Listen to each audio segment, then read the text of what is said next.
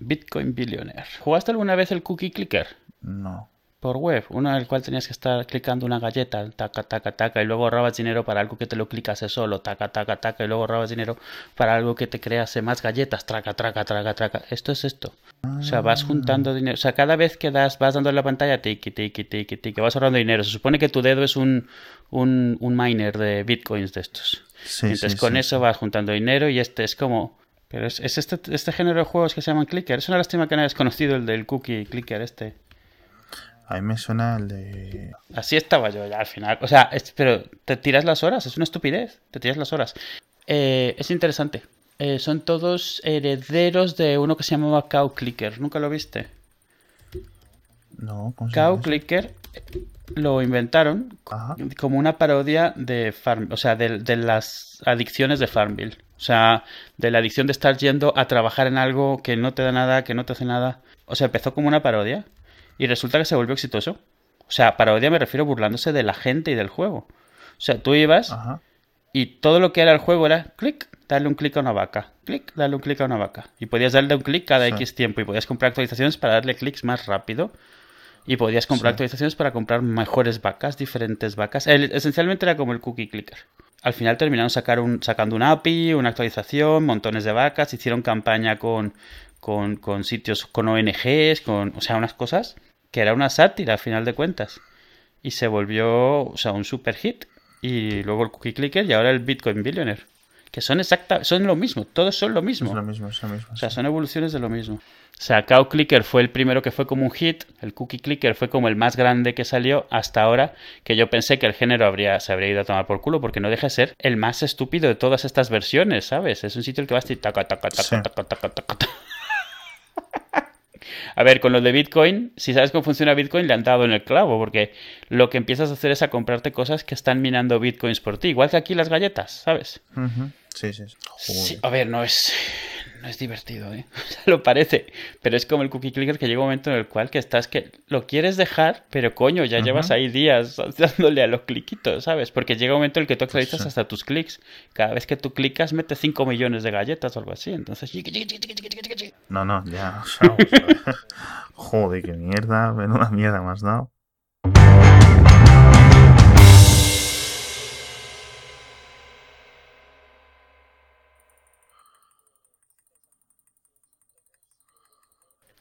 El caso de la publicidad en Internet hay que distinguirla. Yo la distinguiría porque están los banners, es solo una parte de la, de la en Internet. Y ahora estamos en la guerra contra los banners. Y está muy bien. Dentro de las mil formas que hay para ganarse la vida eh, o para obtener ingresos en Internet, el banner seguramente sea una de las peores.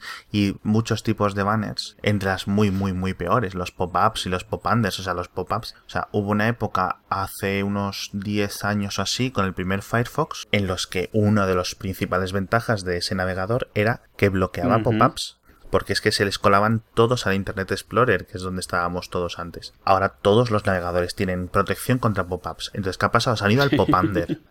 Tú sabes la diferencia, ¿no? Porque el, el pop-under lo que hace es, es un- una ventana extra que le, se hace, digamos, cuando secuestras un evento de ratón. Es decir, lo que hace es que cuando hagas un clic, engañamos al navegador. Entonces el navegador no puede hacer mucho para secuestrar el pop-under, porque es el JavaScript normal el que eso. No es el JavaScript simplemente el que ha hecho, el, clic- el que ha, abierto una ventana. Eso sí se bloquea. Eso es muy fácil de bloquearlo y así ha sido desde hace 10 años. Es decir, ya no entras en cualquier página y te abre mil pop-ups, ¿no? Ya simplemente son los pop-under estos cuando haces clics. Eso es de lo peor del Sí, mundo. lo de los pop-unders es el, el momento en el cual se descara la gente que utiliza pop-ups de que es algo que nadie quiere ver. Porque antes de eso, antes de los pop-up blockers y todo esto, podías alegar que bueno, que no estorbaba tanto, que no importaba, que había que monetizar. Pero el momento en el que los creas escondidos por detrás, utilizando funcionalidad que, definitivamente se está saliendo ya de lo que se considera aceptable, que es lo que está entre estas cuatro paredes de la ventana del, navegador, ¿sabes? O sea, de la página web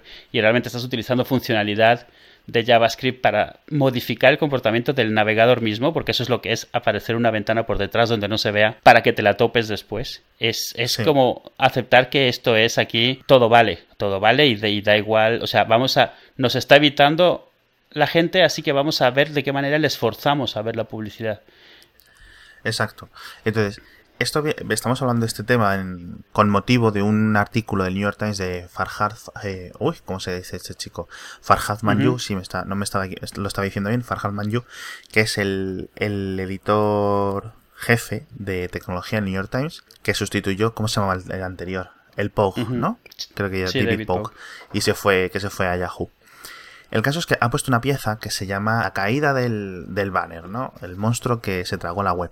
Y es cierto que hace 20 años, cuando empezamos a navegar por internet, perdón, por internet, por las páginas web, igual que no se puede comprar banner a publicidad en Internet no se puede comparar web a Internet. La web es un subset de un del, conjunto grande que es Internet en general. Y cuenta un poco, narra un poco pues cómo fueron los primeros banners o de dónde venían, etcétera, y el porqué. Y sí es cierto que hay una cosa y es que cuando había poca gente en Internet, como cuando la crisis del punto com, que comparado con la gente que hay ahora, es decir, hace 14 años no había ni de lejos la misma cantidad de gente que hay ahora en Internet, o sea, a lo mejor es posible que estuviéramos hablando de 10 veces menos, y las transacciones de dinero por Internet y los pagos, etcétera, están muy lejos aún de ser una cosa real, o sea, estaba ahí PayPal, ya estaba incipiente, estaba eBay, estaba Amazon, todo eso sí, pero tú ibas a esos sitios y la seguridad era la que había, o sea, era muy mala.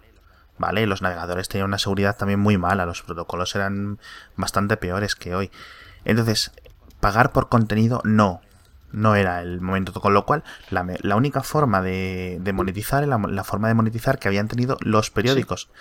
Porque no se puede comparar con la tele porque la, la, forma de publicidad en la televisión es una cosa distinta. Y en los periódicos eso, tú tienes el periódico y tienes piezas reales y piezas de publicidad. Sí, no, y anuncios, tal cual, cuadrados con un anuncio que están metidos entre el artículo y el artículo le va hmm. rodeando. Entonces vas viendo el anuncio a medida que vas leyendo el periódico, al final de cuentas. Entonces, una de las críticas que se ha hecho a este artículo es que en esa época el banner fue lo que sustentó a, los, a muchos negocios por internet. Y eso es cierto.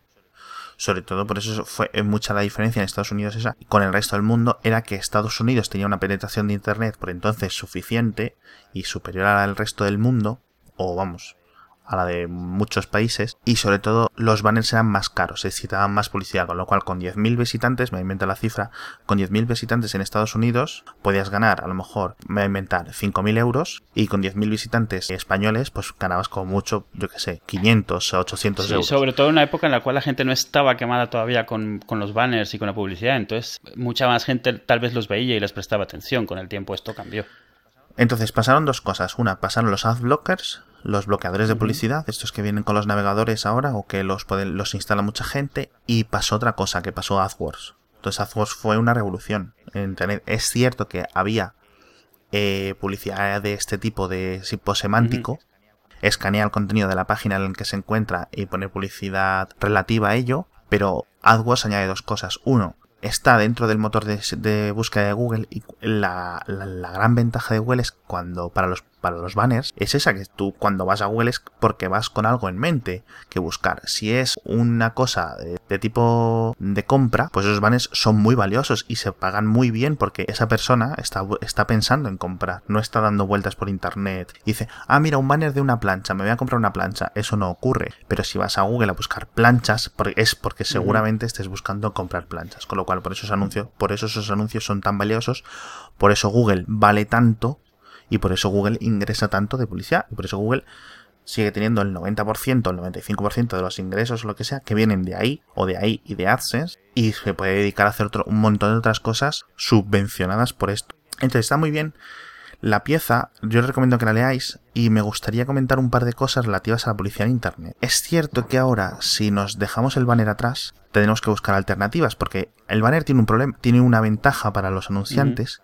y para los medios y tal, y es que aparte de lo que es la parte gráfica o la parte gráfica y de sonido, los anunciantes, las redes de monetización, todas las redes de distribución añadían el tracking, es decir, todos estos métodos ingentes de seguimiento para los usuarios, es decir, te ponían cookies, te traqueaban a través de las URLs, de cómo ibas siguiendo, cambiaban los parámetros de las URLs para ir siguiéndote de dominio en dominio, con las cookies estas, etcétera. Eso, otro tipo de publicidad en internet, no lo tiene.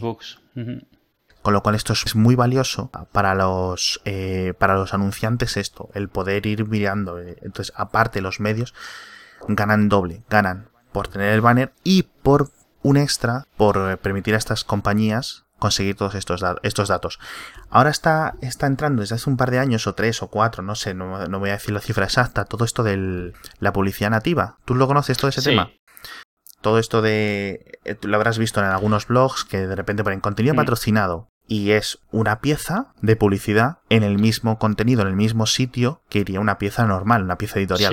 Sí, de, hecho el término publicidad nativa ya es como una manipulación bastante sucia de, tratar de hacerle parecer menos de lo que es. O sea, le llaman nativo porque es indistinguible de contenido real. Eh, cuando se refiere a nativo se refieren a que tiene el mismo aspecto que cualquier post de verdad que no sea patrocinado. Y, o sea, es, el problema que está viendo con la, con la publicidad nativa no es solo que sean post patrocinados, patrocinados, que lo son, es que empiezan a, considerar relativamente opcional mencionar que son patrocinados o no, eh, y que empiezan a dominar ya, están saliendo de Internet, se están empezando a ver en televisión, muchísimo también, y empiezan a ser un problema, porque se supone que siempre hubo esta separación, debería haber habido esta separación entre el medio y quien paga por el medio. Empieza a ser un problema por eso, o sea, porque si no está controlado, sí que ponen entredicho el contenido de cualquier sitio, no porque el post patrocinado sea bueno o malo, sino por el hecho de no poder distinguirlos, sí que puede darte pie a no saber cuando estás leyendo una pieza real de opinión y una pieza patrocinada. Primero, hay que indicarlo, no sé si hay algún tipo de legislación, al respecto me refiero, eh, es posible que quizá en periódico, periódico sí, pero bueno, esto al final depende del. Estados Unidos es uno de los sitios donde está más legislado. Precisamente ahora el problema que está viendo, problema, problema para los anunciantes y para los medios es que quieren cambiar esa legislación porque les obligan a poner tantos, tantos van, disclaimers, tantos avisos de que algo es publicidad que pierde las ventajas de ser nativa. Entonces, eh, aquí en España, por ejemplo, lo más que, lo más que vemos es unas letritas abajo que dicen publicidad. Eso es todo. lo, lo, vemos entremetido como parte de un episodio de una serie de televisión, lo vemos entremetido en, en, un programa así de entrevistas o lo que sea, y abajo tiene que tener al menos esa leyendita. En Estados Unidos necesitas meter muchísimo más y están ahora mismo haciendo lobbying para quitar esas, esas leyes o, suavizarlas, que sean por ejemplo como las de aquí, donde apenas sea, o sea, que pueda ser, que lo puedas confundir y no darte cuenta que te están metiendo publicidad.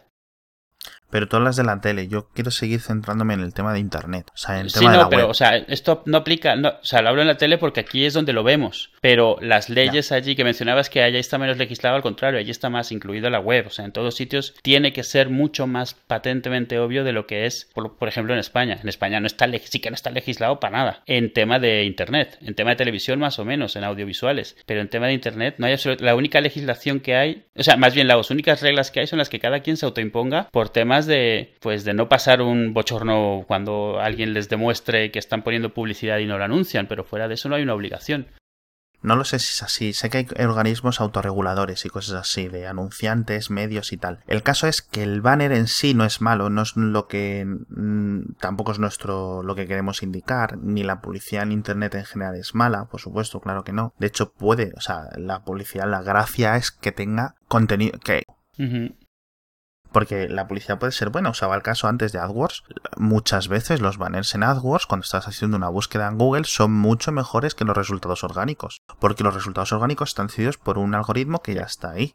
Y ese algoritmo es el que es. Y tu web puede salir mejor y tengas el mejor producto o el peor producto. ¿Entiendes? Es decir, si tú tienes una web hecha fatal con un SEO muy malo, o no quieres que Google te la indexe por lo que sea, yo que sé, me imagino, no vas a salir nunca en SEO. Con lo cual, AdWords te permite esa, eso, Sí, y ahí lo, Google lo que su mayor herramienta, su mayor baza en este, en este juego es mantener los resultados relevantes. Por eso su constante lucha contra el SEO manipulador eh, versus el SEO real. O sea, eh, el SEO que intenta ponerse por encima en resultados sin méritos y la lucha de ellos de siempre estar asegurándose que relevancia es una relevancia real. Porque en cuanto pierde credibilidad, en cuanto pierda credibilidad Google, pierde su mayor ventaja sobre cualquier otro sistema de publicidad y sobre su mayor entrada de dinero a final de cuentas. Entonces, por ejemplo, nosotros en Bocial hemos quitado los banners hace cuánto, unos cuatro meses o cinco meses o así. Sí, más cinco, cinco o seis meses los hemos quitado ya. Tampoco es que dieran mucho dinero ni dejaran de dar, pagaban bastante los servidores y tal, eso de sobra, con lo cual hemos perdido la, principal fuente de ingresos, o mejor dicho, la única que teníamos en Bocial. Pero ¿por qué los he quitado? Y los he quitado básicamente por un motivo, y es que estaban penalizando el crecimiento de Bocial. Es decir, yo tenía una, una tenía, obviamente tenía eh, bueno, estaba funcionando con dos empresas de publicidad que me ponían campañas y tal, y luego usaba AdSense para rellenar los huecos eh, que no. Eso, cuando no hay campañas suficientes de buen coste, pues metíamos coste AdSense, que era pues ya que no tienes nada que meter, al menos mostrar algo que te dé poquito. Vale, bien, perfecto. El principal problema era que todas estas cosas son incompatibles con el contenido adulto. Y ya no es el contenido adulto de pornografía pura y dura, ¿sabes? Sino cualquier cosa, incluso el propio lenguaje, el propio texto, te lo iban a, a, a calificar como algo malo y a penalizarte. Entonces, yo he tenido, como ha, habido comunidades en voz enteras en las que sin previo aviso dejaban de salir anuncios de AdSense, con lo cual ya tenía que ir yo y trucarme, digamos, mis, mis métodos para poner publicidad allí, mm. Con lo cual no me enseñaba. Entonces, yo tenía la normativa puesta de que no podía haber contenido adulto en texto o gráfico, ¿vale? Ni enlaces y tal. ¿Y qué pasa? Pues que la gente quiere ver o no, sí, que al final de cuentas no los puedes controlar. O sea, la gente es como es y en una conversación las cosas salen, pues, o sea, porque salen. No necesariamente constante, pero sí es cierto que si tú un día pones una foto de un chico guapo, una chica guapa, lo que sea, y tiene demasiado escote, es una pena que AdSense, por una foto de una chica en bikini o de un chico no sé qué, ¿sabes? De repente diga, pues no puedes tener publicidad aquí, con lo cual estoy arriesgando el modelo de negocio de Vocial a los deseos o al, que, al algoritmo que detecte estas cosas en Google un día diga se acabó. Entonces, antes de eso decidí quitar los banners por ese motivo y para poder poner contenido de este tipo, contenido entre comillas adulto. Que me parece un poco de coña, pero es que es cierto que me decía la gente, no, es que es una pena que no se pueda poner, bueno, me lo decían de mil formas, ¿vale? La única buena es, es una pena no sé qué. Las malas, pues eso, de Hitler y de censor y de no sé qué.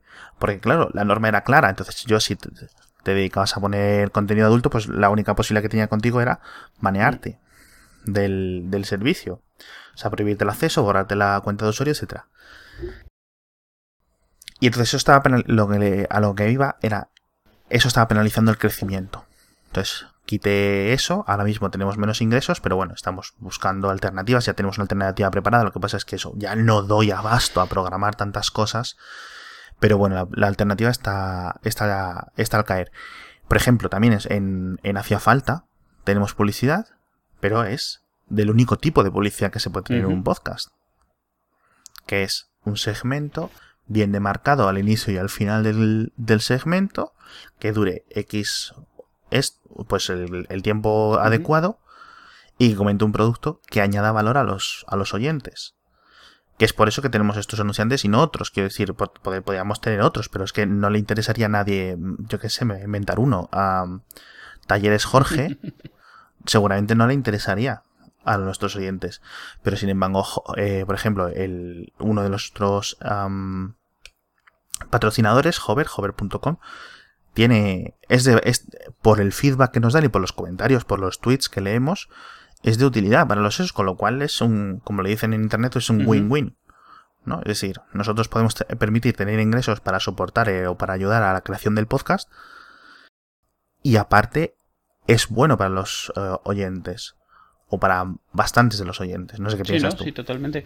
Y lo que comentabas es que estabas reprogramando el sistema de publicidad que, que tienes en Vocial. Me recuerda cuando empezaron los banners. O sea, yo creo que el problema con los banners ha sido fue mucha presión de repente, muchas cosas demasiado pronto cuando salieron los banners, o sea, antes de los banners era todo como, como, como el mundo de la fantasía, ¿sabes? Todo era bueno, todo era gratis, todo era bonito y no tenías ese recordatorio de la vida real, ¿sabes? De que esto hay que pagarlo, de alguna manera. Cuando empezaron a salir los banners era todo muy de casa, ¿sabes? O sea, tú montabas, o sea, a ti te, tú, tú lograbas algún trato de pagar algo y tú metías el HTML del banner y el, y el enlace. No había tanto de rastreo, no había un montón, no había cookies, no había nada. Con como mucho el enlace tenía un identificador de ti por ser un referral, nada más. Yo me acuerdo que monté una vez un, motor de estos de banners que era eso, le ponías 20 imágenes, cada una con un link y era un... O sea, el código PHP al azar cogía uno y lo montaba cada vez que desplegabas una página web. No tenía mayor complicación. El problema es que empezó o sea, empezó esto a externalizarse. O sea, a externalizarse empezaron a salir pues compañías que se dedicaban a colocar la publicidad. Eh, antes de AdWords, todo esto. Fue cuando empezó a volverse esto una locura y los pop-ups cada Entonces, tú tenías una compañía que era la que te gestionaba la publicidad y ellos sí que te metían eso, un widget tremendo con un montón de JavaScript, sopotomil cookies y empezaron a competir entre ellos para ver quién podía monetizar más. Y entonces empezaron a salir los pop-unders, los pop-ups, los pop-ups reales de ventana, los pop-ups falsos dentro del HTML con CSS, eh, los que no podías clicar para cerrar porque tenías que hacer no sé qué, o sea, los interstitial estos que son que dice, puedes hacer al contenido dentro de 3 segundos y te sale un banner que te ocupa toda la web, todo el contenido, o sea, es que es ridículo. Pero bueno, a mí eso es, por ejemplo, es una cosa que, de hecho, yo lo hemos dicho mil veces, ¿no? Vengo de trabajar en marketing y he estado con gente que se dedicaba a hacer estos banners y que ganan premios por crear estos banners. Yo me acuerdo, de hecho, que ganaron un león de Cannes en, o sea, un león, sí, el premio se llama el león en el Festival de Cannes eh, de publicidad por una campaña, siempre se me va a quedar grabada, una campaña de Narnia, en la que cuando ponías el ratón del, de Narnia, la película, digo, ponías el ratón encima de la del banner, hacía un salía como una escena de la película en la que saltaba un león y salía del banner, ¿sabes? fue, hacía el contenido. Eso es de los primeros que empezaron a utilizar la funcionalidad esa en Flash. En Flash hubo una versión en la que sacaron. Exacto, que podías sacar. Del... O sea, que podías. o sea, añadir interactividad siempre tuvo Flash. La historia de Flash es muy interesante, por cierto. Eh, pero que podías salir del cuadro en el que estaba embebido el widget y ocupar cualquier parte de la ventana. Entonces empezaron a hacer cosas como que el banner lateral se comunicaba con el banner superior, mandándose cosas y, y el, el, anuncio que dices, yo me acuerdo de ese de Narnia, era eso, o sea, salía del cuadrado en el que estaba el banner y ocupaba la ventana y luego se volvía cuando terminabas. Está... Sí, te mostraba un tráiler así en una resolución pues de lo que había, porque antes las conexiones eran las que habían. Y bueno, el caso, volviendo al tema de Vocal, yo tuve dos problemas. Era, eh, me, me fastidiaba un montón porque apenas tenía un banner de publicidad puesto arriba a la derecha por cada página, es decir, y yo ni hacía ni paginaciones ni nada, simplemente es eso un sistema para crear comunidades, las comunidades cada una gestiona su contenido y ya está. Y yo les ponía un banner arriba a la derecha, ya está, y el contenido está a la izquierda, con lo que es peor tener, para la gente que no lo sepa, eh, los banners suelen tener más beneficios o más ingresos cuanto más arriba y hacia la izquierda estén, porque es donde más atención se presta en Internet al, contenido. Bien. Y, y otro problema era haber salido con banners. O sea, cuando yo creo el servicio, de es el servicio de Vocial, el haber salido con banners me limitó. Tanto en el tipo de comunidades que se podían crear, como en el tipo de contenido que se podían crear dentro de las comunidades, como decía antes. Con lo cual yo creo que hubiera hecho hubiera sido mejor hacer lo que han estado haciendo muchas otras compañías o muchas otras eh, o muchos otros servicios que salir sin publicidad, tirarte un año, dos años, los años que sean, hasta que vas creando una masa crítica de usuarios y en ese momento ir decidiendo durante todo ese tiempo, ir decidiendo qué métodos de, monetización quieres. Entonces, bueno, eh, cometí el error ese, lo he subsanado a lo largo de estos últimos meses y ya está, es que tampoco... por eso tengo una relación de amor-odio con los banners, no con la publicidad de Internet. La publicidad de Internet es necesaria y es lo que hay, porque es que no todo el mundo está dispuesto a pagar por el contenido. Con lo cual, si tú, cuando, por ejemplo, entras en elpaís.com, vas a generar al país, eh, me va a inventar la cifra, 3 céntimos. ¿Vale? 3 céntimos de euro. Evidentemente, tú en la vida vas a estar dispuesto a pagar 3 céntimos por entrar un segundo rápido a mirar elpaís.com. Pero los anunciantes sí están dispuestos a pagar 3 céntimos al país por tu atención cada vez que entras. Entonces, al final el país, pues, ¿qué va a hacer? Si tú no le vas a pagar y ellos sí, pues obviamente ellos tienen que... Y esto es, a final de cuentas, es la historia de los banners es la historia de realidad de que las cosas cuestan dinero. O sea, y, entiendes que la gente no quiera pagarlas, pero eso solo significa que alguien más tiene que pagarlas. O sea, la, la historia de los banners no deja de ser el, el, dicho este que se volvió muy popular, pero que venía de un comentario de Reddit de pasada, de, de si, si tú no estás pagando, tú eres lo que se está vendiendo, a final de cuentas, tú eres el producto. Claro, que me hace, que me hace mucha gracia la gente que lo pone y lo repite mil veces en una página web, porque en una página web que tú no estás pagando, por ejemplo, yo ahora no pago por entrar al país.com, mm. con lo cual, si yo voy un día y, el país escribe un comentario sobre Google y yo voy ahí con mi, me, haciéndome el listillo y pongo el comentario ese, es estúpido porque yo no estoy pagando por ese contenido del país, yo soy lo que ellos están vendiendo a los anunciantes. O sea, pero a ver, no es, no es algo que sea nuevo para nadie que haya estado prestando atención de toda la vida, pero lo resume perfectamente. O sea, todo cuesta. Entonces, si tú no lo pagas, probablemente a ti es a lo que están vendiendo. De forma abstracta, a lo mejor. O sea, cada mil de tú. O sea, ¿sabes? Pero, pero es eso. Alguien tiene que estar pagando por las cosas. Sí que es cierto que hay veces que la gente está pagando de su dinero, pero a final de cuentas sigues siendo tú el producto, aunque sea tu atención, tu interés, tus ojos, tu posibilidad de que cliques en un anuncio, lo que sea. Sí. Hablando de, patrocinadores, este episodio de Hacía Falta está patrocinado por Hover, hover.com, que lo vuelvo a decir como se escribe, H-O-V-E-R.com. De verdad, la mejor forma de comprar dominios. Podéis entrar en hover.com barra hacía falta para que sepan que vais de nuestra, de nuestra parte. Tienes, ¿qué dominios quieres? El .com, el .net, el .cat, el .es, los tienen. El, tienen todos estos raros nuevos. Ese te gusta mucho, eh, te gusta ese. Es que siempre lo estoy, es que me hace mucha gracia, lo siento. Es que me hace mucha gracia porque es que, o sea, ¿a quién se le ocurre? Vamos a hacer un dominio, pues ¿cuál? Pues el hip hop. Pero, y el punto link y el punto club son bastante interesantes ahora últimamente. Estos son así los que suelo mirar yo. El punto what the fuck, el WTF, el punto... Y hay uno que me gusta mucho, mucho, mucho, mucho, que es el punto XYZ, que es en plan, vale, o sea, me da igual. O sea, no quiero ni que signifique nada. O sea, punto XYZ, ¿sabes? Ya está. Bueno, el caso es hover.com barra hacia falta para que sepáis que van a esta parte. Muchas gracias, de verdad, muchas, muchas gracias a Hover por seguir patrocinando hacia falta. También me gustaría comentar un tema, el de la publicidad y la publicidad en los subtítulos. No sé si tú te has enterado de todo este rollo que ha salido hace poco. Hombre, sí. Entonces, para la gente que no lo sepa, Eduo tiene una aplicación, el Eduo es el programador de una aplicación que se llama Soleol. La voy a explicar yo, ¿vale? La voy a explicar yo. Soleol lo que hace es, tú te bajas un capítulo de internet, de series o de televisión o de películas o lo que sea, te bajas un vídeo y ese vídeo es, eh, tú lo coges, lo arrastras hacia, Soleol, le dices en qué idiomas quieres los subtítulos y tú los encuentras y te los descarga. Funciona para Windows, ¿no? Para Mac y para Linux. Bien.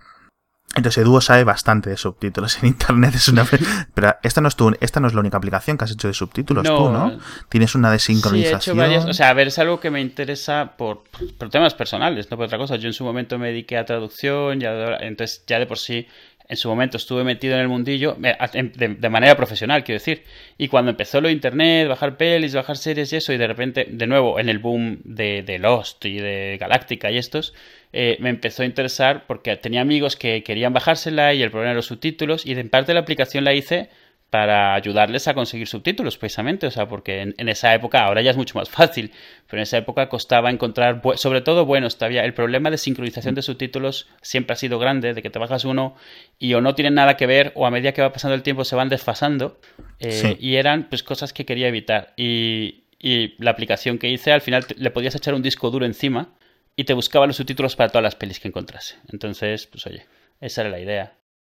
La, yo la primera, yo hace cuánto que, no sé, hace unos 5 o 6 años es posible que esté usando esta aplicación. O algo menos, no, algo menos, quizá, 3 o 4.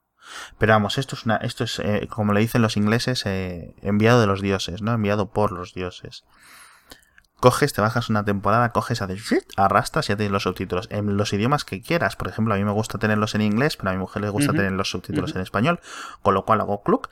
Y es que además los baja automáticamente, no tengo que hacer ni clic, simplemente los arrastro y me los, y los renombra, que es el coñazo. Terrible. O sea, tú tienes una temporada, la quieres ver y tienes que ir andando ahí eh, renombrando archivos .es, .srt, ahora el Sobre todo si tienes más de un idioma. Tienes que ir buscándolo.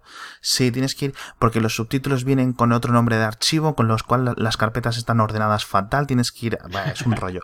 Y con Soleol, el caso es que con Soleol y con otras aplicaciones más, no es porque seas tú, a mí yo es la que uso, sé que hay otras aplicaciones, pero bueno. Es y Soleol. Yo creo que si lo buscas en Google, para la gente que lo quiera, que no lo el nombre se inventado, así que no debería salir nadie más.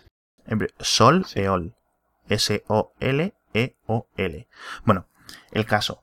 Soleol tira de una plataforma que se llama Open Subtitles. Sí, es interesante. Open Subtitles en su momento, hace muchos años, era una web de subtítulos normalita. Cualquier web de subtítulos, como todas las que hay, de las que recopilan, no de las que los hacen, sino las que son como, como TV Subtitles, que junta, o Podnapicy, eh, que juntan subtítulos. Y un español, precisamente, que su nick por ahí es Capiscuas, pero es poco activo en Twitter, así que no le voy a agobiar mandándole gente. Eh, como proyecto de fin de carrera, le propuso al, de Open Subtitles hacer una API. Y el API era la capacidad de guardar, de asociar firmas, eh, hashes de, de ficheros de vídeo, o sea, identificadores únicos, con sus subtítulos correspondientes. De manera de que cuando tú te bajas un vídeo, el API te mostrase solo los subtítulos que que alguien había dicho que cuadraban con ese vídeo. Así no te tocaban eh, subtítulos desincronizados, subtítulos para algo que se llama igual pero no es lo mismo. Eh, pero eh, de, él fue su proyecto, digamos, su tesis de fin de carrera y de hecho está por ahí publicado como tal. y este de Open dijo, bueno, venga, porque era algo relativamente fácil de hacer. Y utilizaron como hash uno desarrollado por Gavest, uno, el del Media Player Classic de Windows de hace mucho tiempo. Y al final el resultado es ese, es un API muy sencillito en el cual gente, porque esto es el otro lado de esto, gente, yo y mucha otra gente obviamente, cuando bajamos vídeos y tenemos subtítulos, los subimos la asociación. Decimos, este subtítulo está asociado a este hash. Y mucha gente lo está haciendo, cientos de personas en el mundo. Entonces, tú cuando te bajas el mismo vídeo, el API te puede decir qué subtítulos están asociados con ese vídeo para el idioma que tú busques.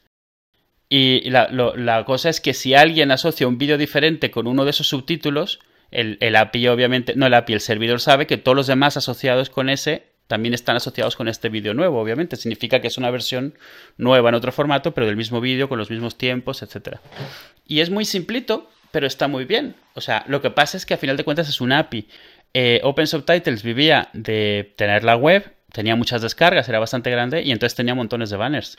Eh, ¿Y qué pasa en el API? Pues en el API no hay banners. El API es como utilizar el RSS en, una web, en un blog. O sea, tú estás viendo solo el contenido, pero no estás viendo nada de lo que utilizan para pagar el hosting de ese contenido. Y, y bueno, durante muchos años no hubo nada. Hace unos años en los subtítulos empezaron a aparecer menciones los típicos de bajado de Open Subtitles, no sé qué, porque ni siquiera eso incluía al principio, y entonces tú subías un subtítulo, por ejemplo, de, de subtítulos.es y cuando te lo bajabas de Open Subtitles, el subtítulo decía que era subtítulos.es. De alguna manera él estaba haciendo publicidad, digamos, indirecta a otra web.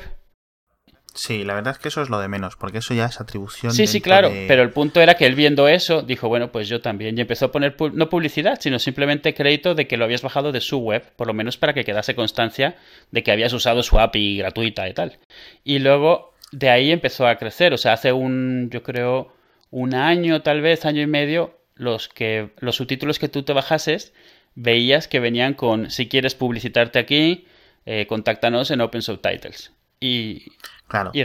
Y, eso es que hace dos o tres semanas, y el, tema lo sacamos porque hace dos o tres semanas yo vi el primer anuncio en unos subtítulos. O sea, me bajé un capítulo de estos de Big Bang Theory nuevos, no me... Es una serie... A la gente no le suele gustar, esto tengo la impresión de que la gente la considera estúpida. Sí, está, está, bien visto decir que la serie es estúpida. vale, yo creo que es, la, opinión popular, o sea, la opinión de la masa es que. Bueno, el caso. A lo que íbamos. A mí, a mí la serie me hace alguna gracia de vez en cuando. Hay capítulos que es cierto que son un poco pastelones, pero bueno. Y estaba viendo un capítulo y me salta y digo yo, ¿qué? Pero además una publicidad que lo, comentamos, lo bueno de los banners es que poco a poco estas campañas lo que van centrándose en el usuario y hacer, darle un valor añadido. Y me sale un, un, texto en, ya explicaré luego el, el, formato, o sea, en el mismo sitio donde van los subtítulos, claro, o sea, una frase mm.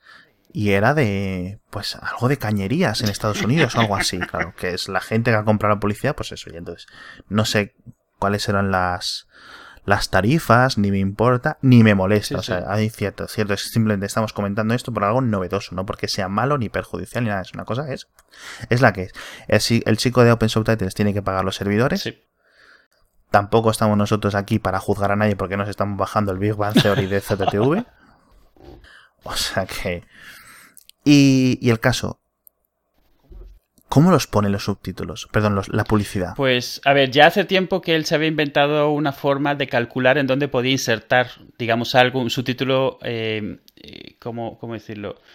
Eh, Sí, algorítmicamente, pero me refiero donde no, no, afectase a los diálogos, ¿vale? Sus primeros intentos tenían problemas, a lo mejor recortaba demasiado un diálogo que lo metía entre dos y quedaban muy cortos, o a lo mejor lo metía al final y algunos reproductores tenían problemas porque el vídeo, el, subtítulo quedaba más largo que el vídeo.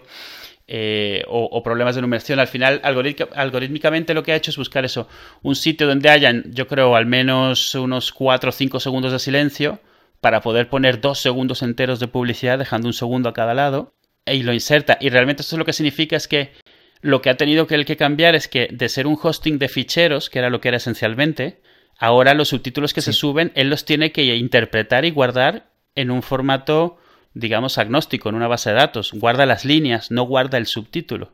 Entonces, cuando tú te bajas el subtítulo, él te tiene que montar otra vez el subtítulo con las líneas originales e insertando la publicidad la publicidad la tiene que insertar de manera de que no rompa, por ejemplo, la codificación de texto, que no rompa la numeración de los subtítulos, que no, o sea, no te puede meter publicidad en inglés en un subtítulo griego porque la codificación de texto se rompe si no es Unicode, que en muchos casos no lo es. Entonces sí que ha tenido que meter varias cosas así y, finalmente lo que hace es eso, busca un, segmento de, de silencio durante ni al principio ni al final y ahí es donde lo mete. Y lo único que la otra cosa que mete es antes del primer subtítulo o después del último subtítulo suele meter publicidad de su web, o sea, de, Open Subtitles como tal.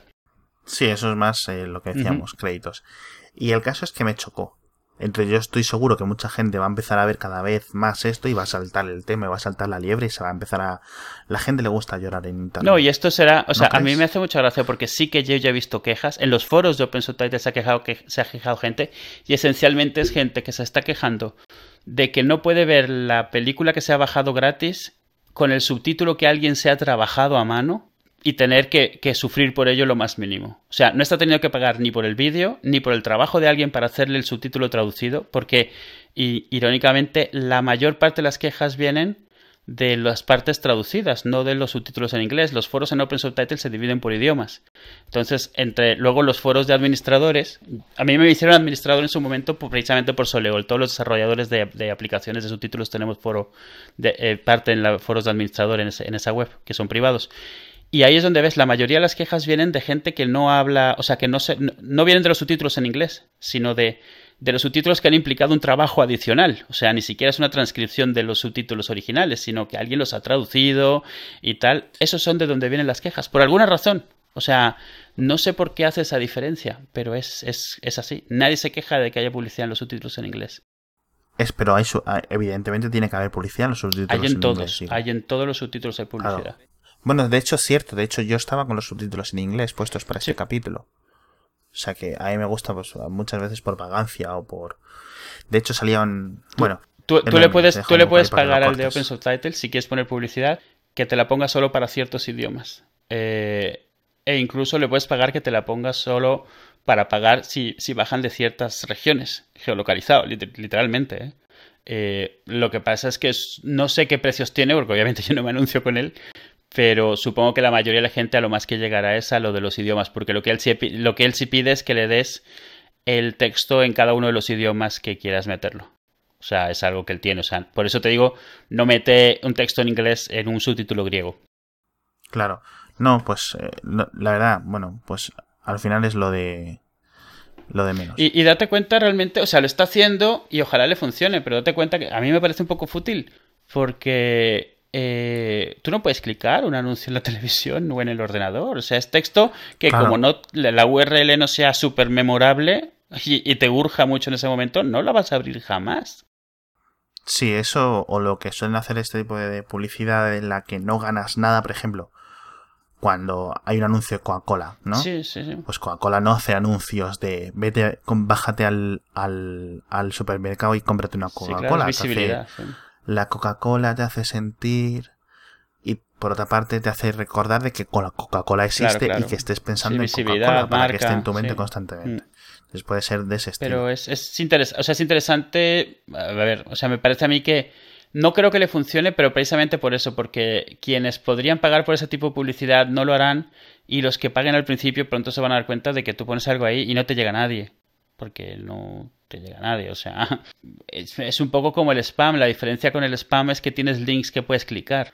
Aquí ni eso. Entonces ni siquiera por casualidad la gente va a anotar tu URL rara eh, e, imposible de recordar, poner pausa, irse al ordenador y escribirla igual para ver qué es lo que hay. O sea, pero bueno, quién sabe, a lo mejor da un giro esto y los players empiezan a incluir funcionalidad para que puedas abrirlo desde el subtítulo, ¿sabes? No lo sé. Se meten todos en el mismo en el mismo tren y se apoyan entre ellos. Sería raro, pero hombre, es una posibilidad. ¿Qué problema hay? Quiero, voy a cambiar totalmente, radicalmente de tema. ¿Qué problema hay con los jugadores de videojuegos, con los hardcore gamers? Porque comentamos el otro día el tema del Gamergate, hace unos dos o tres episodios. Y sí es cierto que nosotros no somos muy jugones, o sea, o sea, dentro de los límites, pero veo hay mucha oveja negra, quiero decir, demasiada oveja negra para ser considerado oveja negra. Y me refiero a un caso que estoy leyendo un artículo que he leído esto, este hace un par de días, que es de... Eh, y ya no es el primero que he leído, ni mucho menos, que es todo este tema del swatting. Bueno, para, para la gente que no conozca qué es el swatting, es tú estás jugando, por ejemplo, por internet con una persona, ¿no? Y esa persona, por ejemplo, pues te está matando muchas veces al videojuego, que sea, en multiplayer o lo que sea. Vale, bien. claro. Entonces, mucha, bueno, o no, porque la gente que hace esto no es gente que tenga mucha capacidad de raciocinio, ¿vale? Entonces, si por ejemplo tiene un nick muy concreto y un nick que use en varias, a través de internet en varios sitios, tú investigando un poco puedes llegar a dar, por ejemplo, que tiene un dominio a su nombre, por ejemplo, Pepito García 33 y Pepito García 33 te está matando mucho o te está insultando, lo que sea, y tiene pepitogarcía33.com, pues una de las formas más sencillas es buscas el juiz de este dominio, los, los datos del registrador de este dominio y ahí a lo mejor es posible que te venga la, dirección física. Entonces, ¿qué es el swatting? El swatting es hacer una llamada de... es enviar a los SWAT. Haces una llamada a la policía, anónima, en principio, diciendo pues que en ese domicilio hay gente con arma, lo que sea. Entonces, en Estados Unidos esto es un tema muy serio y envían directamente a los SWAT porque la normativa suya es puede ser prepararnos para lo peor, ¿no? Y el caso es que se lo han hecho recientemente, o sea, de los mil casos que he leído, literalmente de los mil casos que he leído, se lo han hecho a uno de los desarrolladores del Destiny. Destiny es uno de estos videojuegos que ha estado mucho de moda hace, hace poco. A ti esto, que no, a ver, evidentemente no te quiero preguntar qué te parece, porque obviamente te parece, Me parece muy bien que les estés mandando a la policía. A ver, el, el, aquí, bueno, hay dos, hay un problema de agresividad. Hay un problema de entitlement asociado con una capacidad de daño que no existía antes. O sea, eh, eh, tú antes podías... Y ahora tocamos la... O sea, ¿qué pasa con esta gente? Pero al margen de eso, antes podías pillarte un rebote descomunal con cualquier persona, con cualquier cosa, que tomar cualquier acción al respecto te tomaba horas de caminata, de viaje, de planeación. Ahora, por diferentes razones, Internet no es una de ellas, o sea, hay temas de muchos tipos, este es uno de ellos, o sea, tu capacidad, si no tienes los escrúpulos o la cabeza para controlarte, es muy fácil hacer muchísimo daño de forma casi inmediata, antes incluso de que puedas recapacitar o darte cuenta de la tontería que estás haciendo, porque ha habido gente que se ha ido a la cárcel por esto.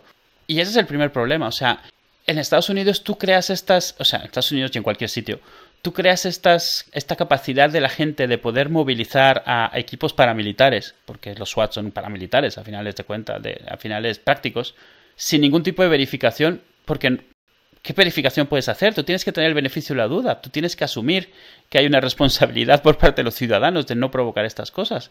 Y esas, esas, esas, o sea, está tan baja la barrera y es tan fácil que de repente alguien que se enfada mucho salte por ahí. Es igual que tú podrías agarrar y pedir 200 pizzas a casa de un amigo o de un enemigo, pero no lo haces. Exacto, antes la, broma era esto que se hacía con pizzas. El principal problema del swatting es que hay muertos. Es decir, entra el SWAT en casa de la gente. Esperando lo peor. Claro, porque en principio la llamada habla de que hay muertos o de que hay secuestro. ¿Vale? Y entonces el SWAT, o la forma en la que se. Esto es lo que en España se llaman los geos. No tienen que tener una orden judicial, o a lo mejor sí, y ya van con la orden, una orden experimentada urgente del juez para poder entrar en ese domicilio. Y claro, entran con armas directamente. Entonces, hay mucha gente en Estados Unidos que tiene armas, con lo cual muchas veces en la confusión del momento o lo que sea, o los policías que van muy violentos o lo que sea, porque van muy nerviosos, porque pueden morir, que yo eso también lo entiendo. Porque claro, tú, esto es una llamada de cada mil. O sea, quiero decir, una, una de broma, lo normal es que no sean de broma, quiero decir, lo habitual es que sean que tengas una amenaza real a la que enfrentarte. Con lo cual, esta gente, estos agentes van y tienes que bastante nerviosos. Tienes que asumir que lo hay. Claro, claro. Y, aquí. Y el caso es que acaban en muertos. O sea, es que es una coña y una broma, porque mucha gente, no, es que es una broma, es una chiquillada. Bueno, díselo, porque a esta persona que la habéis matado, a la, la han matado al hermano pequeño o lo que sea, por hacer la gracia. Entonces, antes las bromas se hacían con eso, o sea, consigues la dirección de esa persona, llamas al, al de las pizzas y le dices, por favor, sí, mira, es que estamos en una fiesta, quiero 10 pizzas. o quiero 100 pizzas. Bueno, 100 pizzas a lo mejor es muy obvio, ¿sabes? Pero decías 20 y las pides a 10 sitios diferentes. Tengo una fiesta. Y entonces empiezan a llegar los pizzeros ahí y él no ha pedido nada.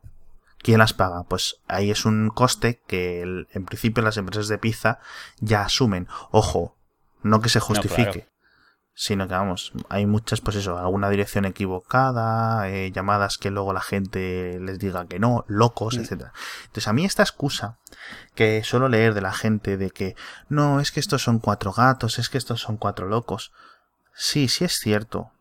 Por una parte es cierto, por otra parte es que, que decir que es muy poca gente.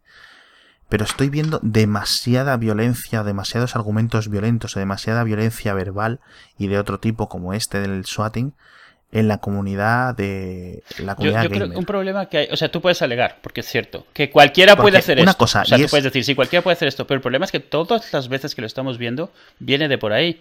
O sea, lo de Destiny es un caso que ha tenido mucho más, eh, ha sonado mucho más, pero todos los casos grandes pasados han sido gente jugando con otra gente que se pega unos rebotes y hace esto. Todos los casos de swatting importantes han sido entre gamers.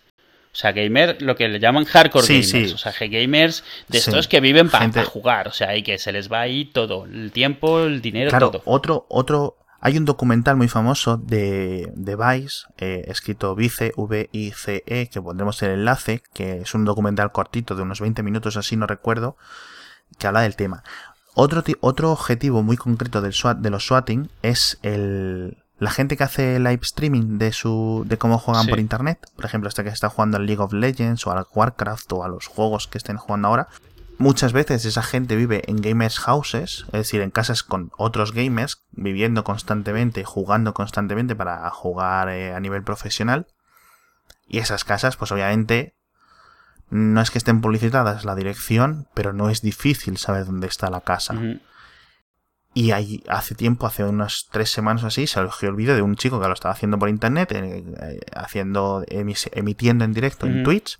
Y entraron los SWAT en la esta, apuntándole, dos o tres personas apuntándole con fusiles automáticos a la cabeza a un chico que estaba en su habitación jugando videojuegos. Pero vamos a ver, o sea, ¿qué sentido? Claro, luego pues las multas son de coña. O sea, por ejemplo, el chico este de Destiny, el, el artículo pone, si no recuerdo mal, ponía que como un año de cárcel. Al que había llamado a los SWAT, Sí, claro. Al que había llamado a los SWAT. A mí eso me parece por una gracieta o por un rebote de no poder controlarte, porque a final de cuentas. No.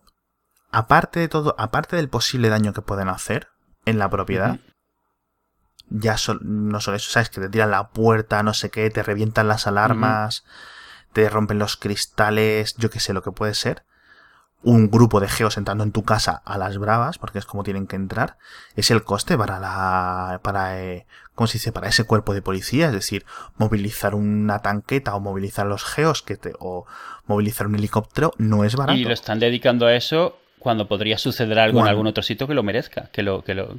Claro.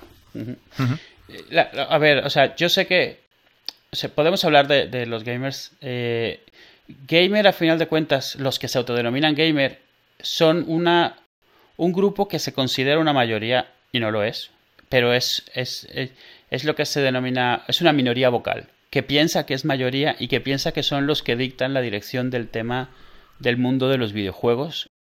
Sí, o sea, es una enajenación psicológica clara. Vamos. No lo sé, o sea, es, es difícil. Psicológicamente estoy seguro que hay ahí tanto de dónde tirar. Yo que soy muy malo jugando online a los videojuegos, pero si fuera bueno, no usaría mi nick constantemente, seguramente usarán nicks anónimos constantemente, porque así nunca pueden encontrarte. Es decir, si en vez de usar el mismo nick todas las veces que juegas y en diferentes foros y en diferentes webs, tienes un nick aleatorio en la Xbox o en la PlayStation o en el juego que sea, yo creo que, o sea, ya ahí haces difícil que te puedan doxear. Que es como encuentran tu nombre. Doxear es conseguir tu información real en Internet, es de Sí, ahí obviamente la culpa no es tuya si te doxean, pero yo me imagino que tú entras, pues entras las primeras veces inocentemente, o sea, no se te ocurre que exista este tipo de locura, ¿sabes? Sí, cierto, o sea, acabo de hacer lo de el, típico consejo este de no lleves falda corta es no uses tu nick real para que no te puedan doxear. Que como, es, cierto que como, como prevención es un buen consejo en general, el problema es que no debería de hacer falta, o sea, debería de ser un consejo como general para la vida, no debería ser un consejo para casos específicos porque estamos dando por sentado que si no van a asumirlo, o sea, van a, van a abusar de ello. Esa es la parte triste. El caso este del swatting eh, no es una cosa exclusiva de los gamers, es una cosa exclusiva de la gente de desgraciados en general.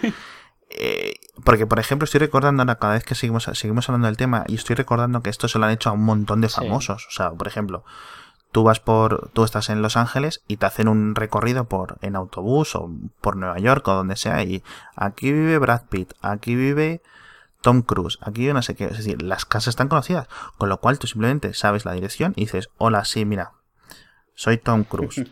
He matado a dos personas y voy a matar a cinco más a no ser que me deis mil euros. ¿eh? Es una cosa absurda, ¿no? Pero el SWAT se lo tiene que tomar en serio. Y entonces, claro, entran en la casa de los famosos y los famosos han protestado. De hecho, muchos famosos, que el problema, uno de los, entre comillas, problemas de los famosos es que tienen una capacidad de influencia muy grande en, no solo en California, eh, de los famosos de la industria musical y de la industria del cine, me refiero. No solo en California, sino en Estados Unidos en general, que lo comentamos en el capítulo anterior. Eh, a través de las donaciones al partido, sobre todo al Partido Demócrata, en este, en este caso mm. concreto. Entonces están em, presionando por legislación mucho más fuerte en este sentido, es decir, que estas bromas mm, no vayan con un, digamos, con una palmadita en el culo y venga, no lo vuelvas a hacer.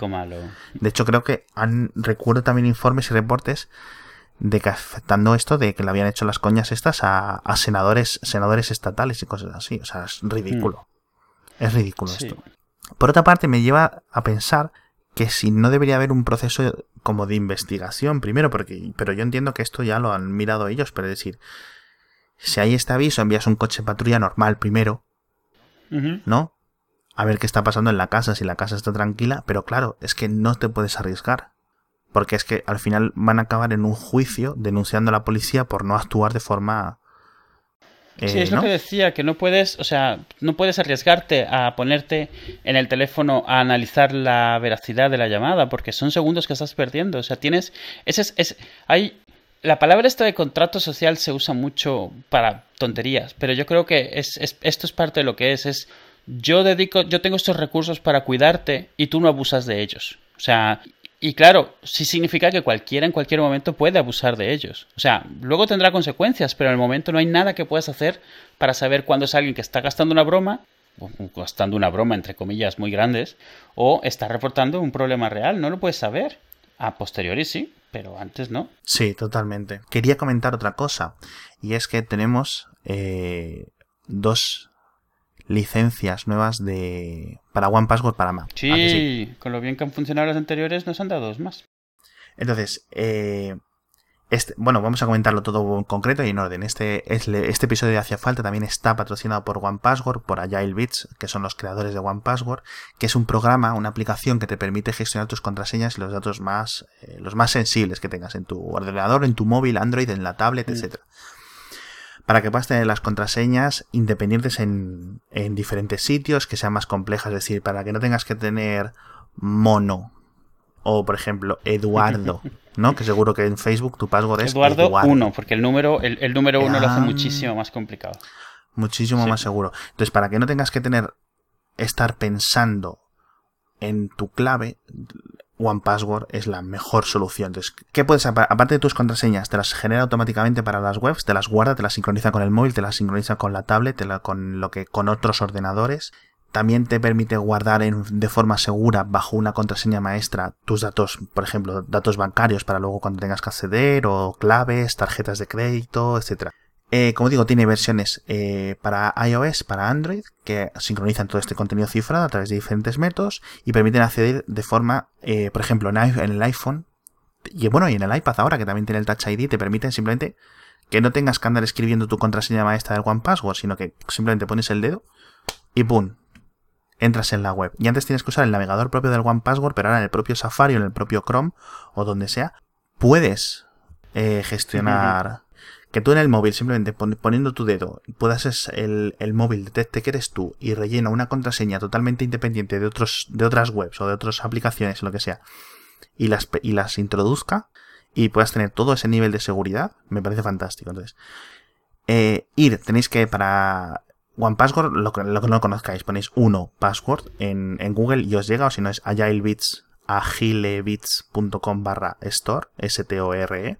Entonces, para seguir, para celebrar, por decirlo así, este segundo patrocinio de, de Agile Bits, nos han dado dos, dos licencias más de One Password para Mac o para Windows. Entonces, las vamos a sortear. ¿Cómo se te ocurre a ti? Ah, yo digo igual que la última vez. Ha funcionado muy bien y a la gente le ha gustado y a todo el mundo le ha parecido bien. Yo creo que esta vez, mira, mejor lo que vamos a hacer. ¿Sabes qué vamos a hacer? Por lo pronto, adivino que ignorar mi opinión. Sí, esa es la primera. La segunda es que nos den una idea para un episodio. Ah, bien, vale. Me hacía falta. Entonces, ya te digo, los ponéis en Twitter y es. A ver, para los de hacía falta, me gustaría un episodio en que comentéis el sistema reproductivo del pulpo, ¿no? Sí. Pues podría ser una sí, idea. Sí, vale. ¿Alguna idea? Si puede venir con algún enlace de por qué se les ha ocurrido, por qué, bien, para saber de qué hablan, sobre todo. Sí, entonces muchas gracias a Yael Beats eh, por patrocinar este episodio de Hace Falta. Y seguimos hablando. ¿Tienes alguna recomendación que hacer, Edu? Eh, sí, hoy iba a recomendar un podcast que, ha salido, tendrá, tiene dos meses que ha salido y está bastante bien. Se llama Gastropod. Eh, si lo pronuncia así, sí, Gastropod. Que lo llevan dos chicas, es en inglés y es sobre, no sé, o sea, es sobre comida, es lo que se me ocurre decir.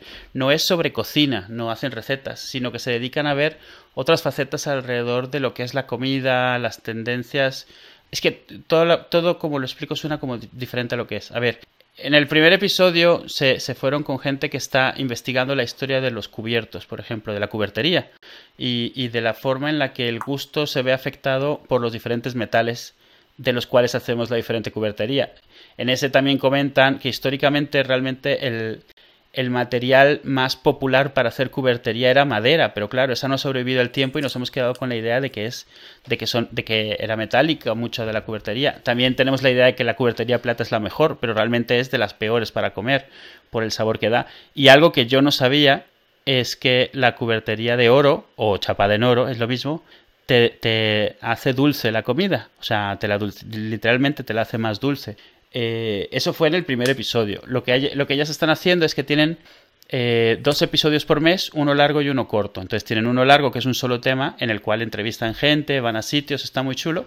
Y luego el corto es como varias cositas pequeñitas. Entonces en los dos largos que han tenido hasta ahora, eh, uno fue este, el de la cubertería, la historia de los cubiertos, historia de los tenedores, de los cuchillos. El siguiente, un mes después, fue sobre... se fueron a, a la dehesa de Extremadura, estuvieron comentando sobre el jamón ibérico, estuvieron comentando sobre la forma de cultivar de la región de la dehesa, donde se ha tratado de hacer mucho un tema ecológico, y de ahí empezaron a comentar sobre diferentes partes del mundo, diferentes chefs que están intentando crear una cocina basada en, en ecologías locales y tratando de rescatar un montón de, de plantas y de especias y de formas de cocinar que se han ido perdiendo eh, por, eh, por, el tema de, de, la industrialización. No, no la industrialización como tal, sino de que ahora usamos pues solo unas 20 o 30 especias en todos sitios, las mismas, todos o, las mismas verduras o las mismas porque son las que son fácilmente fabricables, transportables, eh, que se pueden conservar fácilmente. Y luego en los capítulos intermedios han hablado, pues, por ejemplo, han hablado del Soylent, ¿te acuerdas del Soylent? La comida está en polvo, que se supone que, es para gente que no le gusta comer esencialmente. Bueno, para como un extra, para cuando no tienes nada Sí, claro, a ver, lo que estuvieron comentando es obviamente eso, que si a ti te gusta comer, el Soylent no te satisface sí te da todo lo que necesitas, pero no es satisfactorio. Y comentan algo que ves en pocos sitios, que es la textura exacta que es, cómo se, cómo se hace, cómo se consume. Y bueno, lo que sí comentan es un poco las posibilidades que tiene más bien de, de, alimentar eh, en sitios como tercer mundo y cosas así, donde a lo mejor tienes problemas para llevar esto, pero esto es muy transportable, es muy fácil de repartir, es muy fácil de dar rápidamente y rápidamente llevar a la gente a un nivel nutricional aceptable. Entonces esa parte está bastante interesante. Eh, y, y, no sé, lo recomiendo porque me ha gustado mucho. Son ellas dos. Se ve que a veces es un poco con guion y se les nota un poco con los chistes y eso, pero se nota que les gusta muchísimo. Es muy refrescante. No solo un podcast de cocina en vez de tecnología, sino que no sea de cocina y de recetas, sino de gente a la que le gustan las cosas que tienen que ver con la comida, pero no necesariamente hablar de comida, o sea, hablan de, muchas cosas diferentes. Está muy interesante y se nota a ellas, se nota que a ellas les encanta y eso lo transmite muy bien y me gusta, me ha gustado mucho y lo recomiendo mucho, la verdad. Está bastante ameno y es eso, o sea, son al mes son dos horas como mucho. Vale, pues como tú has recomendado una cosa súper rara, un podcast de cucharas, ¿de qué? ¿De qué? ¿En inglés? ¿De qué? ¿What? Yo voy a recomendar una cosa más normal. No que te esté llamando raro, que lo eres. Rarito. Pero entonces yo voy a recomendar los libros y, lo voy a recomendar por y, los voy a recomendar además con una justificación. Voy a recomendar la trilogía original de Fundación de Isaac Asimov porque acaba de saltar la noticia, lo estamos grabando esto la noche del lunes, ¿no? ¿Lunes 10 es, hoy? Pues, sí, es martes. Bueno, ya es martes 11, pero sí. Acaba de saltar la noticia de que HBO está trabajando con con ¿cómo se llama? Con, con Jonah Nolan, que es el hermano de Christopher Nolan, que es Jonah es el escritor de, de Memento, por ejemplo, si no recuerdo mal. Y también está trabajando en todo esto del, del Caballero Oscuro y de la película de Superman esta de, de, hace poco. Y que va a está trabajando en una adaptación de la trilogía original para HBO. Entonces, a mí esto es... estoy aquí que no me no quepo en mí. Y me gustaría recomendar los libros. Son tres libros, son cortitos, es ciencia ficción de esta de los 60. Para que la gente que no lo sepa, voy a hacer un resumen rápido. Eh, hay un matemático, por decirlo así, en el futuro. Eso, o sea, esto es el futuro de la Tierra normal, no es un universo paralelo como el de Star Wars en otra galaxia, no es en la sí, el futuro de la Tierra, pero pero futuro lejano. Sí, año 20.000 o 40.000 o algo así, ¿no? En plan como el Warhammer y tal.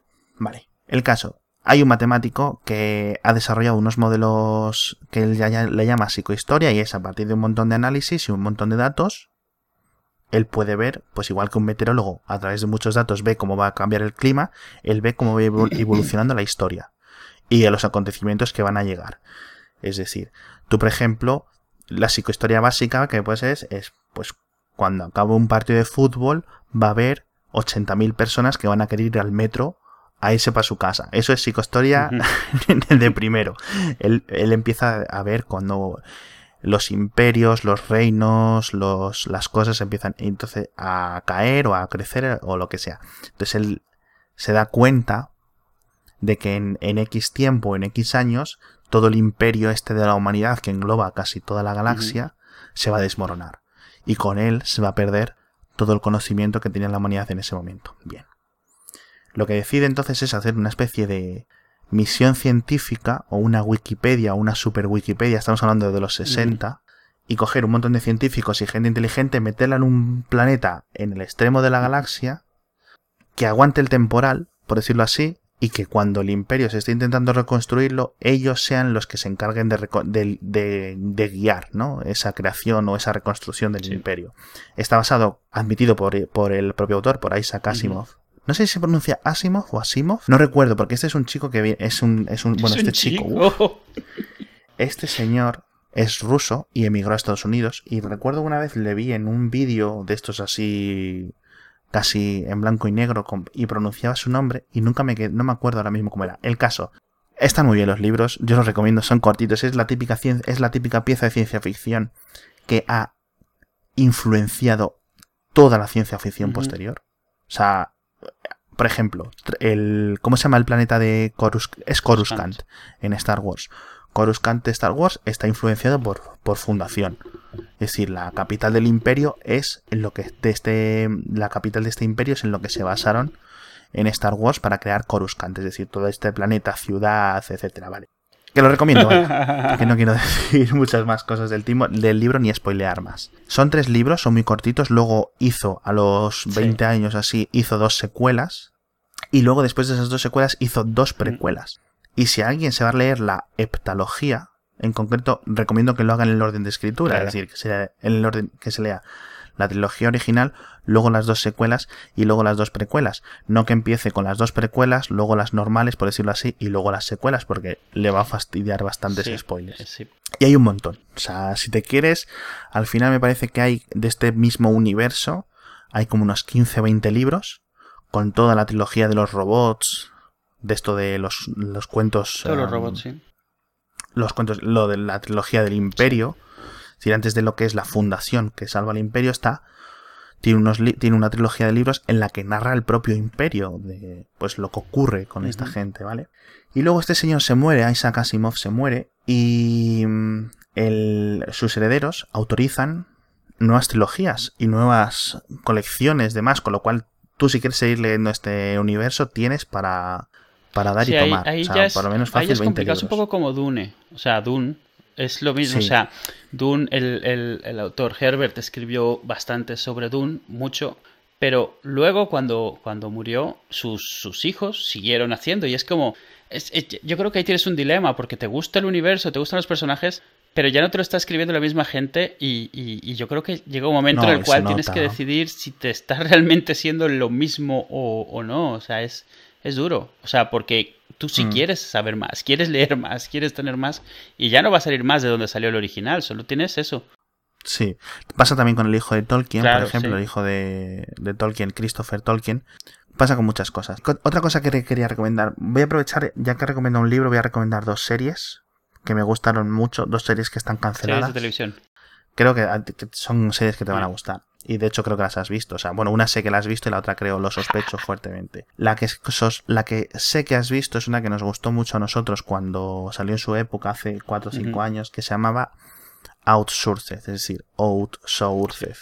Y era de un empleado de telecom de, perdón, un empleado de teleoperador en Estados Unidos que de un día a otro le cierra la empresa. Esto es el minuto uno del primer capítulo, no spoileo a nadie y le dicen, te vamos a despedir o te mudas a, la India a seguir siendo teleoperador allí. Y ni corto ni perezoso, ¿no? Pues coge y se muda para allí. Y va, pues eso, de las aventuras de un chico blanco de Estados Unidos y el choque cultural que sufre al estar trabajando rodeado de, indios en la cultura de la India y las idiosincrasias y las diferencias entre las culturas, porque por mucho que sean dos países en los que sale inglés, por mucho que sean dos democracias, por mucho que sea, hay muchas, muchas diferencias a mí me hizo mucha gracia. Tenía, ¿te acuerdas? ¿Recuerdas los artículos cuando salió la serie que se acusaba la serie de racismo y tuvieron que salir los propios actores indios, todos, o indios americanos en el sentido de emigrantes, diciendo, no, no, o sea, esto no es racista. lo que es. Y mi familia tampoco dice que es, que es, que es racista. O sea, esto es simplemente, pues eso, pues más o menos una forma concreta de contar una historia. ¿Por qué? Pues porque hacían chistes que hacen la India, hacen chistes de indios, hacen chistes de blancos y tal. Y bueno, el caso, muy gracioso. yo esa, Problema, pues la cancelaron en una temporada. Yo esa alguna vez te comenté, yo nosotros nuestros equipos de soporte y de desarrollo están todos en India y en su momento cuando lo estaba viendo me estaba gustando mucho, pero sí que me preocupaba que pudiese estar siendo racista y no te das cuenta porque al final de cuentas es una cultura que no conoces. Claro, yo por ejemplo sé, tú y yo sabemos bien cuando están haciendo racismo de España o de México. Claro, Y ya por, por, por costumbre también aprendes a identificarlo de Estados Unidos, de los negros y eso, porque has aprendido los, o sea, cuando algo está siendo exagerado, cuando algo está siendo tal, pero de una cultura con la que no tienes un contacto directo constante, pues no, es mucho más difícil. Y en su momento se la pasé a un par de amigos de, de, India y me dijeron que les había encantado, que estaba, que la serie era buenísima, que era muy, muy, muy, muy realista. O sea, para ellos era como ver cualquier comedia situación, que es lo que me llamó la atención. O sea, los escritores habían logrado hacer una comedia de situación de India que era divertida para gente fuera de India. Pero siendo, estando en India también hay divertida porque era hacer gracia de cosas del día a día, de ellos. Claro, eso es como por ejemplo si vienen y nos dicen que, o sea, por ejemplo, hacen Aida y dicen, no, es Aida es racista con los españoles, porque se ríe de los españoles. Sí, sí, claro. Eso, porque hay un ignorante, o porque hay un fascista, o porque hay un tonto, o porque la gente es pobre, lo que sea. Pues no, esto es una, literalmente lo que dices tú, una comedia de situación, la comedia de situación es lo que comenta. Y otra serie que quería comentar es una, serie que también habla mucho sobre el racismo y se llama, eh, bueno, aunque no es un tema principal, es Everybody Hates Chris, todo el mundo odia a Chris en español, y esta creo que llegó a cuatro temporadas, y es una serie creada por Chris Rock, el humorista, el actor este afroamericano, y Está súper bien. A mí es que me hizo mucha gracia desde el, desde el primer capítulo. Es una serie basada en la infancia de este. O sea, es una serie pseudo real, ¿no? Como por ejemplo era Seinfeld, que se basaba en la vida de Jerry Seinfeld y de, sus, y de su vecino y de sus amigos y tal. Y eso es una vida, o sea, perdón, una serie basada en la vida de Chris Rock, de cuando era pequeño, cuando tenía 10, 12 años o algo así. Sinceramente, muy divertida. La acabaron cancelando, pero vamos, la dieron dos o tres oportunidades y me alegro mucho. A ver si la gente les gusta y le puede. Yo creo que sí, yo creo que a mucha gente le puede gustar porque creo que no era muy conocida por entonces. Es de hace como también siete años, así empezó. Sí. está, ¿eh? Y esta es la que sospechaba que no sé si la has visto tú o si no sé si la has visto entera. Sí, entera no la he visto. Es de esas que, que, he pillado un montón de episodios, pero nunca la he visto, digamos, de forma organizada. Y como los episodios no era, como, como no, es, no es una historia continua, pues es fácil pillar cualquier episodio y, no te estás perdiendo de toda la historia. Entonces. Nada, es, se puede, se puede coger así salteado. Bueno, y poco más. Pues Adiós.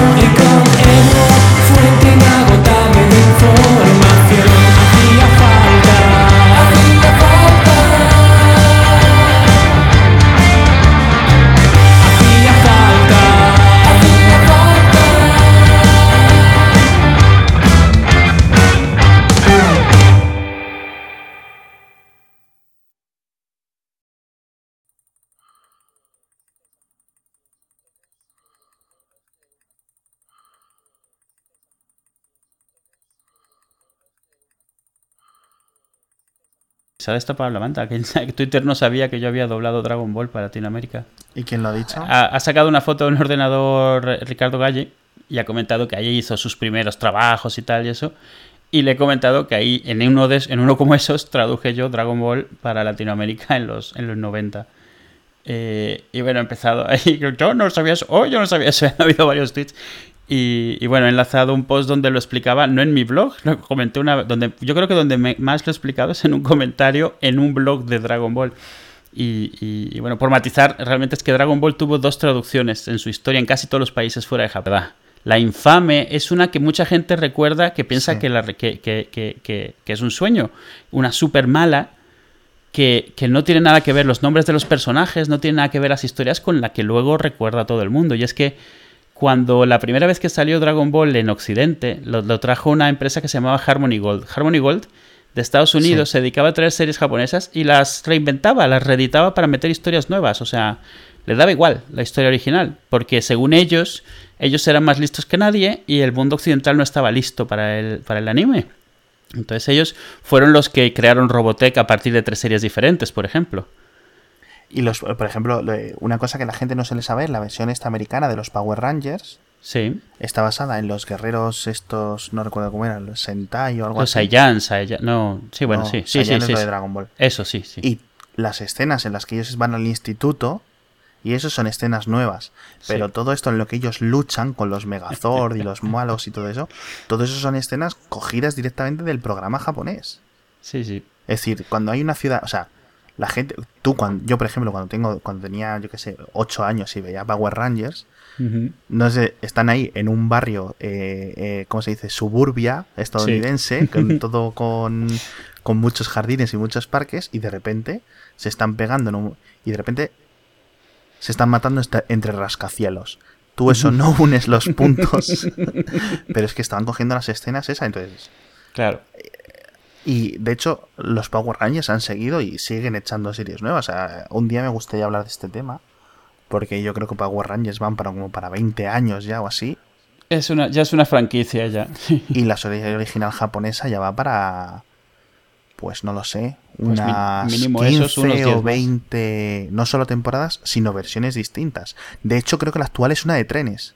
O sea, tú sabes que han dicho, han salido Sí, los sí, Power sí. Rangers Ninja, los Power Rangers del universo, Sí, sí. Lo sé qué. Y ahora hay una de trenes, tío. O sea, es que si la gente que lo busque, o pondré yo un par de enlaces porque es una locura total. Pues esto, esto en su momento. Bueno, yo trabajaba para una empresa de, de, de doblaje, no de subtitulado, bueno, subtitulado también, donde era, era digamos, la, la mala de México, la empresa que solo traducía las pelis cutres, serie B, el porno, el porno lo traducía. Eh, y de repente les llegaban series. De esta serie sacó el, el, el chollo de los Simpson. De los Simpsons cuando llegó a México, estos fueron los que la pillaron. Y, la tuvieron que vender casi enseguida porque Televisa, eh, no, eh, Imevisión en su momento era una de las dos grandes, se dio cuenta del pelotazo que estaba haciendo y la compró. Y estos siempre estuvieron mal de dinero, ¿sabes? Entonces, claro, la tuvieron que vender.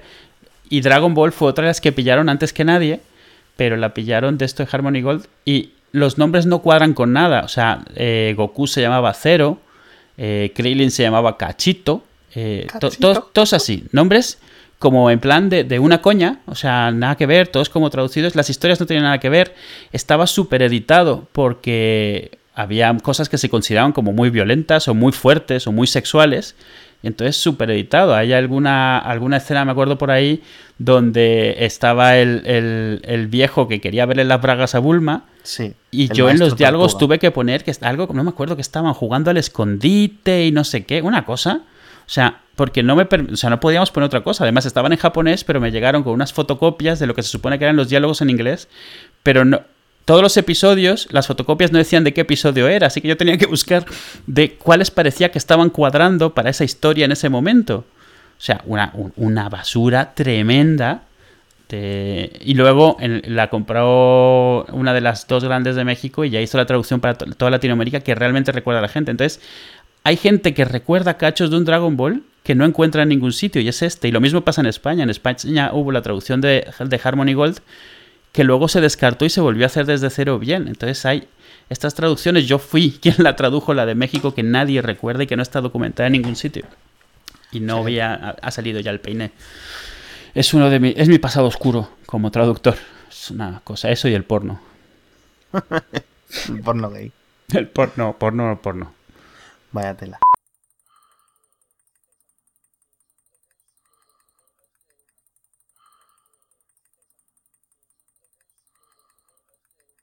Bla bla bla bla bla bla bla bla bla bla bla bla bla bla bla bla bla.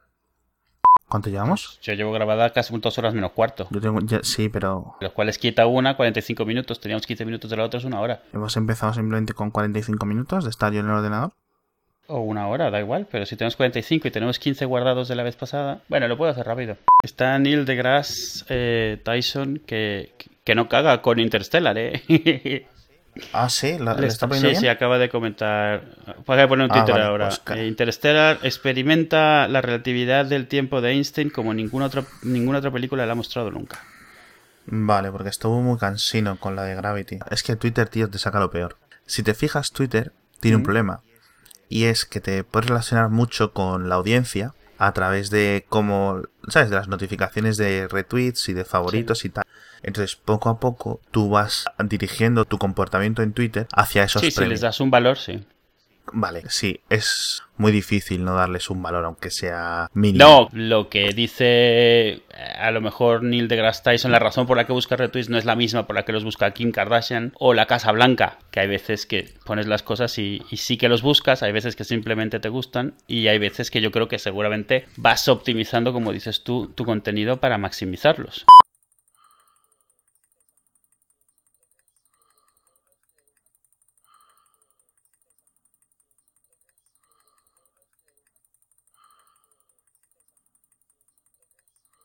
Joder, qué mierda, menuda mierda me has dado.